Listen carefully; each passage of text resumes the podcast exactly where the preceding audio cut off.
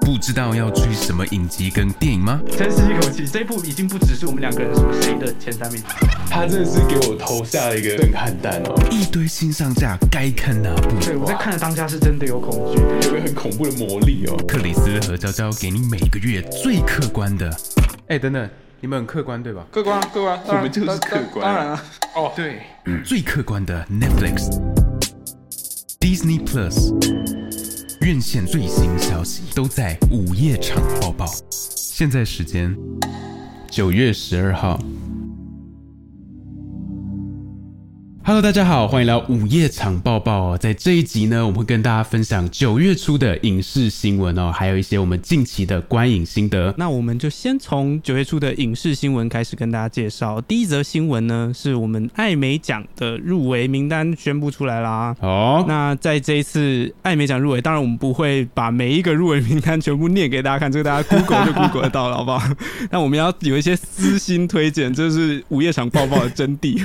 所以呢，有什么我看到第一个就非常的非常私心哦私。心。这个我们有在午夜场包包上面提过了。这个作品在 Disney Plus 上面就看得到。首先是最佳迷你影集或电视电影的男主角，《天堂的骑士》下的 Andrew Garfield。啊对，Andrew，对 Andrew，恭喜他又再次以一个就是有一点宗教主题的作品入围了，在沉默之后。那再来同样入围的是饰演婚姻场景的奥斯卡伊萨克 （Oscar Isaac）。啊，这个我们在节目上已经有聊过他的作品嘛，像是在《灭绝》里面，然后呢，哎，很意外的，我们居然没有聊到的《月光骑士》哦，没错，明明我们都很爱的。对对对。那 Oscar Isaac 他也是一个非常实力派的演员，我们在聊《灭绝》的时候有聊到，嗯。所以如果对他有兴趣的话，可以去听听看《灭绝》那一集啊，那就希望大家能够成功得奖。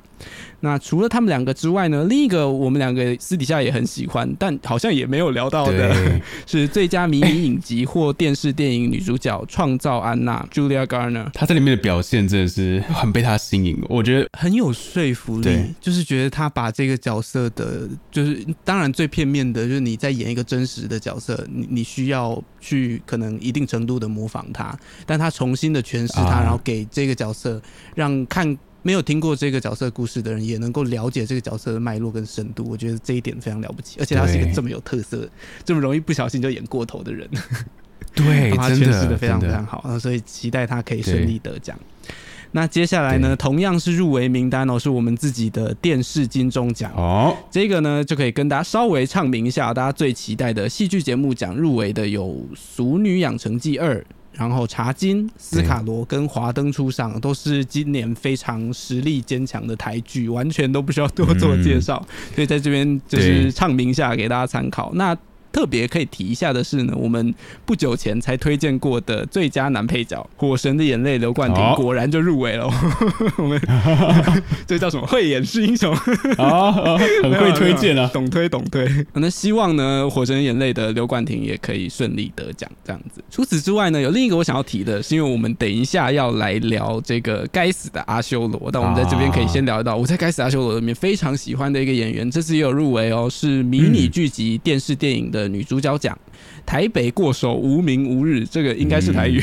对，的王宇轩，对，所以也希望他可以顺利得奖。那我们等一下进入那个该死阿修罗的环节的时候，再跟大家深入的去介绍。除了以上两个这个有奖项的入围名单之外，接下来要介绍一个我们之前就已经有。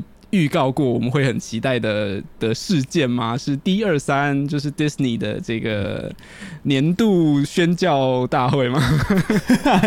宣教大会是不是？对，会分享很多跟 Disney 相关的对的 IP 啊，然后接下来未来的规划，所以看到最近 Disney Plus 的粉砖就非常的忙碌，在更新很多资讯哦。对，所以我在这边整理一些我我自己非常非常兴奋的两大重点，这样子。哦，我跟你讲其实呢，我在各大社群上已经就是看到这个消息，但是我都一直没有点进去，我就是在等待今天哦，让你来告诉我。哦，是哦太感人了吧！对，最期待的就是我们两个人非常喜欢的电影《妈的多重宇宙》里面的对关继威，他要加入 Loki 的第二季。like what？哎、我觉得超级适合，因为他要演超级适 TVA 的 TVA 的员工吗？或者是官员？我不确定，就是在里面工作的人这样子。哦，是这样对，哦，你不觉得那个哦视觉上就非常有有有吗？感觉还有有有工作。对，对对，非常非常期待。那因为有一些预告是现在有公开，有一些是没有的。其中一个也很想要跟大家分享，是没有公开的一个预告，是 The Marvels。在现场听说所有看完预告的人都非常非常兴奋，说他这是他们看过 Marvel 的视觉最最特别的一次，就是很就不像任何他们以前有看过的任何东西的。对，所以我非常期待。然后听说现场，我哎、我我可以在这边直接问你，你想知道那个 Kamala Khan 最后去了哪里吗？因为预告有解答。然后我有看到，我们我们就帮官方卖个关子嘛，因为这不是官方正式讯息，虽然网络上面都有文字资讯这样。OK，对 OK，好，那总之呢，我们会知道 Miss Marvel 去了哪里。那除此之外，嗯让我非常期待的是，这一次也有刚刚提到的嘛，Captain Marvel 的回归，然后也有 Monica Rambeau 跟 Maria Rambeau 的回归，所以我们可以很期待在里面看到我们喜欢的角色们全部集结在一起，在这个我刚刚说视觉听说非常非常特别的作品里面，啊哦，好像可以期待一下。以上呢就是我们九月初的这个影视的这个新闻哦。那接下来呢，我们会跟大家分享哦，我们九月初看到喜欢的作品哦。那我们就先从 Netflix 开始哦。好，Netflix 第一个呢，就是我近期就是算是意外之喜的啊，这个睡魔。对我从一开始看我就就很惊艳了，算是从以前就很喜欢这种奇幻的元素吗？这一部的主题就很扣着奇幻这个元素，因为它就是讲梦嘛，梦境。嗯梦境，我觉得梦本身它就是一个跟奇幻扣的，就是我们能最能体会到的。因为我们平常做的梦常常就很奇怪嘛，然后就有很多的想象力哦。那为什么主题是在讲梦啊？它主角这个睡魔，它就是来自一个北欧神话，那它原本是叫做 Sandman，就是杀人嘛。嗯我其实一开始看我就想说，为什么睡魔是 Sandman？就是这这这你不会想在一起啊。然后我就是看，就是哦，原来就说传说中他会把沙子撒到小孩的脸上，然后祝他们晚上做个好梦。然后你早上醒来，你发现你眼角的那个眼屎哦，其实就是这个 Sandman 撒的沙。嗯，哦然后就哦。对，撒撒在脸上感觉蛮机车的。对 那我算是天天都是好梦，因为我常常有眼屎。他都有来撒沙这样子。对对对对，哇，那辛苦他。那我觉得这一部对我来说，就是最让我惊喜的点，除了这些奇幻的元素，我觉得有个点是他用神的视角来看。哎，这样算是一个上帝视角吗？他他用神的视角来，你可以进入到他的这个概念里面，他怎么感受这个世界，这个就是一个很新鲜的体验。特别是他活了这么久，这样。对，因为你可以看到、哦，他在里面，他时间的就是前进啊，是一个世纪为单位的，所以你可以感受到他就是跟我们人的概念是完全不一样，有一种你离他很远的感觉，但是你又可以透过这个影集，就是这个体验到他到底在人间，他怎么去体验他跟人之间的关系哦。嗯，在整季里面呢，你可以感受到睡魔这个主角，他个性慢慢的改变，你可以感受到他原本一开始啊，就是可能没有什么温度，他就是一个神，远远的。然后，但是他在人间，他经历了一些事情，然后慢慢慢慢，你感觉到他开始有了温度，嗯，然后到最后，你知道这一部到最后，他开始变得一个越来越有血有肉的一个神，然后这让人就很期待说，哇，好像一切都准备好了，他你已经了解他了，那接下来下一季就是冒险的一个展开嘛，所以就让我非常非常的期待哦。哦，就看这个影集后续会有什么样的发展，这样子。对对，我觉得他自己自己感觉有点像一个前传或是一个介绍的感觉嘛，就是把整个世界观，因为他其实世界观非常的庞大，他慢慢把它建立起来。对对对那，感觉这一集他你整个跟着他这样准备好了，然后带入进去了，下一季感觉就是哇，会非常非常的精彩。所以这一部算是我应该会很长期很期待的一部。哦，就会持续的追下去，这样子。对对对，OK，好，接下来呢，我们到我们这个 Disney Plus 哦，首先呢，第一部是《该死的阿修罗》，这个已经是在我们节目上面出现第三次了。没错，对，这个是重点作品了。第一次是我们发现他去代表台湾角逐这个奥斯卡，然后上次我们说，哎，他要上 Disney Plus，了然后就在昨天，我终于把它看完了。嗯，看完的心态其实蛮微妙的，我觉得它是一部值得推荐的作品。有一个点是，刚刚我们前面有提到演员的部分嘛，对，王宇轩有入围那个电视金钟，我觉得他在里面的表现非常非常亮眼。嗯，那回头去看去年的金马奖，果然他就是这一部拿到的唯一一个金马奖就是最佳女配角。嗯，那同时呢，这部也入围了最佳新演员跟最佳原著剧本了，但是有得奖的是最佳女配角，然后我觉得真的是实至名归，她把她的角色演得非常的好，嗯，因为我觉得这个角色有点像刚刚我们在讲创造安娜的时候，这个角色很容易过，也很容易不及。哦，对，因为这个角色呢，简单来讲就是一个活生生、血淋淋的刻板印象行走体这样。哦，他是一个极刻板印象于一身的角色。那当然，这个作品我可以理解，他试图要以一个比较宏观的角度去看台湾或者是社会上的各个族群。不过，我觉得这也是这个作品让我比较没有办法很喜欢的点，是它实在有太多的刻板印象。哦，就特别是我们在聊那个脱稿玩家的时候，我们里面有提到说，哦，感觉得出来这一些编剧啊，或者是这整个制作团队，他们应该都蛮喜欢打电动的。哦，对，那在《该死达修罗》里面呢，他也有一个很重要的角色是游戏实况主。对，然后我看完的感觉就是，嗯，就是编剧跟导演应该是平常没有在看游戏实况，他真的就是会会会不会是会不会是他就是跟台湾就是台湾的游戏实况生态不一样，还是你是觉得他是很明显的就不一样了？我觉得他就是我我我我不会说这是一个不正确的取样，但我觉得他是一个很刻板的取样，就是他就是哦。找一个哦很内向，然后然后宅宅，然后、哦哦，那这个就很不对了，对，对，然后然后就是穿衬衫扣子扣到最上面，然后我就觉得，是哦，然后就哦，哎、那没有人是这样哎、其实台湾的实况组也没有这样子啊，就是而且他们都要很会，其实要很会表演的、就是对要会对。抓那个效果。特别是现在很多实况组都露脸了，不像在我们就可能国高中的时候，很多实况组他们是对啊。单纯用声音这样子，他们现在几乎就是一个就是就其实就是在直播嘛，对所以他们就是他们其实就是一个以以一个艺人的网络艺人的身份，或者我们现在说网红的身份在对，在呈现自己，所以他的那个 就这部这部里面有很多我有点没有办法给过的设定这样子。这个我不行、欸，因为会当实况组很多是非常热爱游戏的，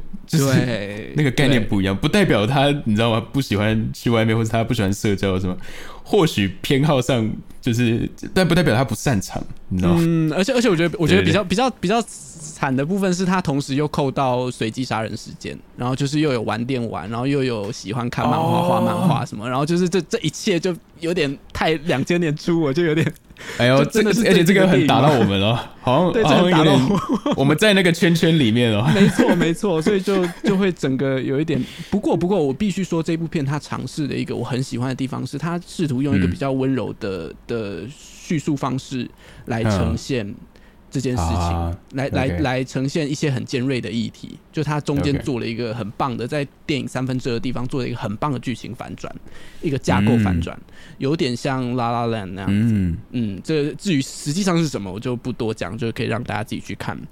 不过就有点担心 这一这部片助长了，或者是延续了某一些对我觉得没有必要的刻板印象。讲完这部呢，接下来另外一个要跟大家推荐的是我们在上礼拜有提过，我们会来跟大家终于来 review 一下的《雷神索尔：爱与雷霆》。啊好，这部在九月八号就上架 Disney Plus 嘛，其实我们当初都有去院线看，对然后我们其实看完都有点想录都，蛮喜欢的。对，但是也不知道为什么后来就没录，我们好像常常有这种 这种状我我们常常有那种不知道为什么最后就没有录了对，我们行动力。行动力不足啊，不过这一部确实是可以来跟大家好好的分享一下，因为这一部的评价还蛮两极的。所以我主要听到的就是很多人非常担心它像啊、上一集一样，就是笑点太多了，然后影响了整个观影的体验。那你觉得呢我？们在一开始其实进去前，我们我们两个都确实有这个这个疑虑哦，但在进去后看完后，我自己是从头算是笑到尾了。对啊对，一方一方面是我笑。点低，一方面是我觉得他这次节奏的掌控就比上一次好很多。对，因为我觉得其实上一集的那个即兴表演、即兴感还是很重，那他们确实也是这样，然后这也是泰卡的强项，但他可能就跟整体故事，因为上一节故事又很庞杂，对。对，那这也是我最欣赏就是《爱与雷霆》的一个点，就是这一集的故事非常非常的单纯，对，它是一个很集中的故事，那它也没有太大的的世界观拓展的野心，或者是哦什么都一定要介绍一下，它也没有太多的支线。它就是一个很明确的一条故事，然后从 A 点走到 B 点结束这样子，所以它就比较适合这种充满喜剧的节奏。我觉得他这次算是很好的一个样本嘛，就是我很喜欢他这一次整体的分配的比例哦。哦，就是简简单单的有抓到一个平衡这样的感觉。对对对，嗯而且可以让我们更聚焦在就是角色上，就我们期待会看到的，都能很完整的去感受到。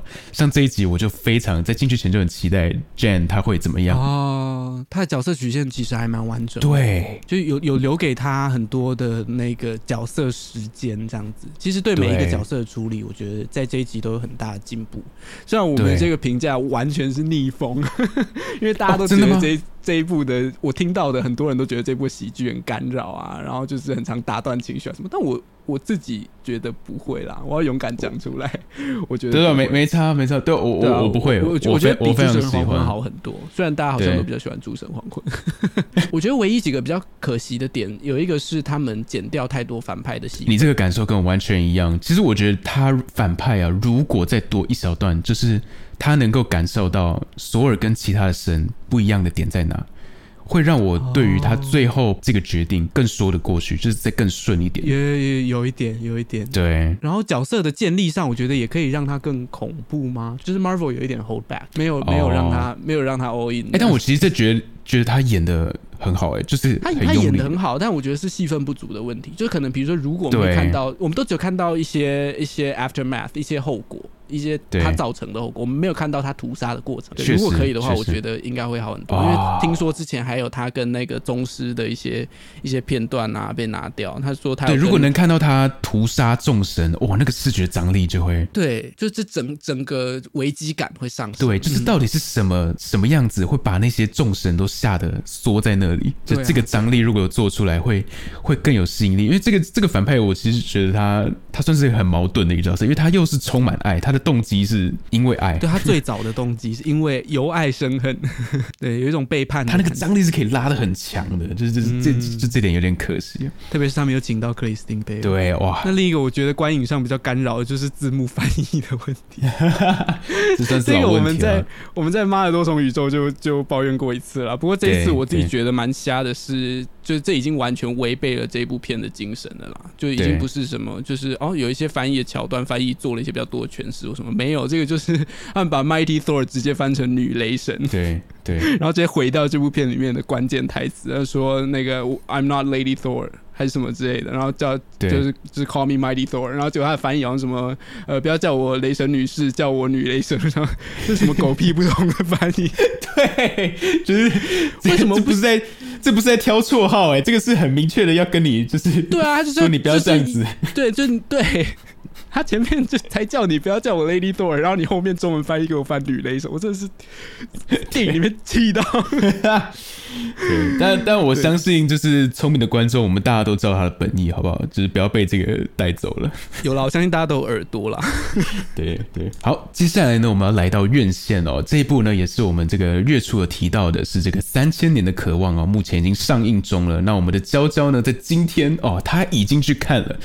好，听说你非常喜欢啊这种。哦，对啊，我好喜欢你刚刚那个那个转播感。对，没错，我现在是在外景的娇娇。呃，现场的娇娇，对，现场的娇娇，非常非常喜欢《三千年的渴望》，真的是刚看完，然后回来要马上录这样。我我是很努力的在，诶，其实不用很努力，对啊，我超想去看那。我们应该会专门为他录一个单集，然后我现在可以跟大家推的东西就得要很无雷，因为我也不想雷到克里斯。总之，它是一个大家在预告上面看得出来，它是一个走一个成人童话的方向，然后它探讨的是非常非常宏观的东西，那那它到非常非常微观的细节跟情感也都有顾到。然后我有一点被那个 George Miller 圈粉，哦，OK，对，因为我我我其实没有很喜欢愤怒到，然后这句讲出来，大家都都愤怒到，因为对啊，但但这一部片真的有让我对他的导演风格印象深刻，包含里面的。